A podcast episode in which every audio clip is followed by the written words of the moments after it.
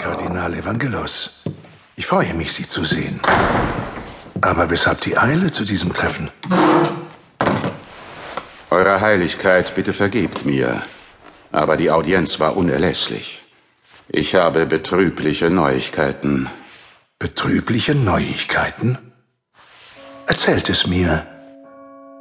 Lasst uns doch währenddessen nach draußen in den Danasushof gehen. An die frische Luft. Eure Heiligkeit, anhand der Ereignisse, die ich zu berichten habe, ist dies nicht zu gefährlich? Seid beruhigt, Kardinal.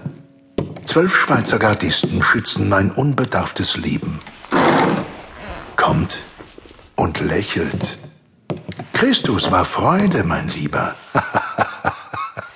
Wie ihr meint, Eure Heiligkeit. Papst Petrus lächelte den Kardinal gütig an und schritt voran. Schon bald hatten die beiden Geistlichen den Hof erreicht. Es war schon dunkel.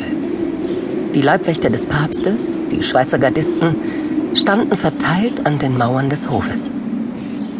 Was bedrückt dich, mein Freund? Eure Heiligkeit, ich muss euch eine Nachricht überbringen. Ein, ein handgeschriebener Brief mit Siegel.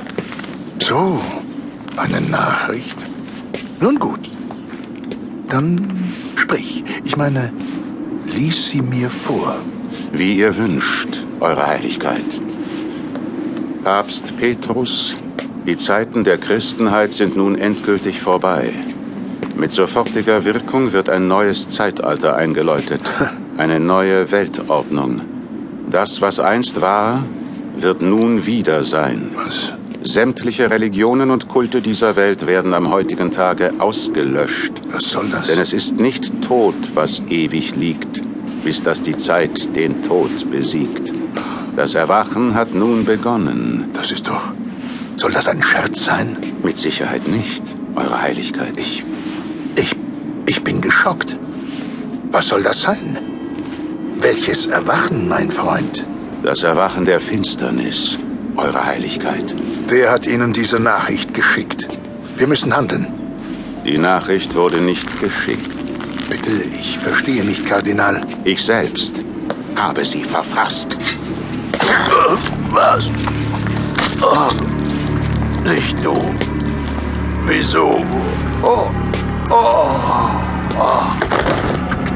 Der geistige Führer der katholischen Kirche sackte zusammen und war sofort tot.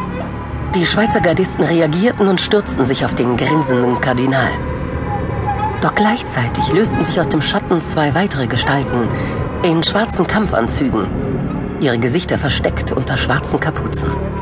In ihren Händen hielten sie seltsam rot leuchtende und tödliche Schwerter. Ja, kommt nur! Centurio Aurelius, Centurio Angulus Zadok, vollbringt das Werk Gottes! Vater! Ergreift den Kardinal! Was ist mit ihm? Der Kardinal hat ihn erstochen! Ergreift ihn! Mein Gott.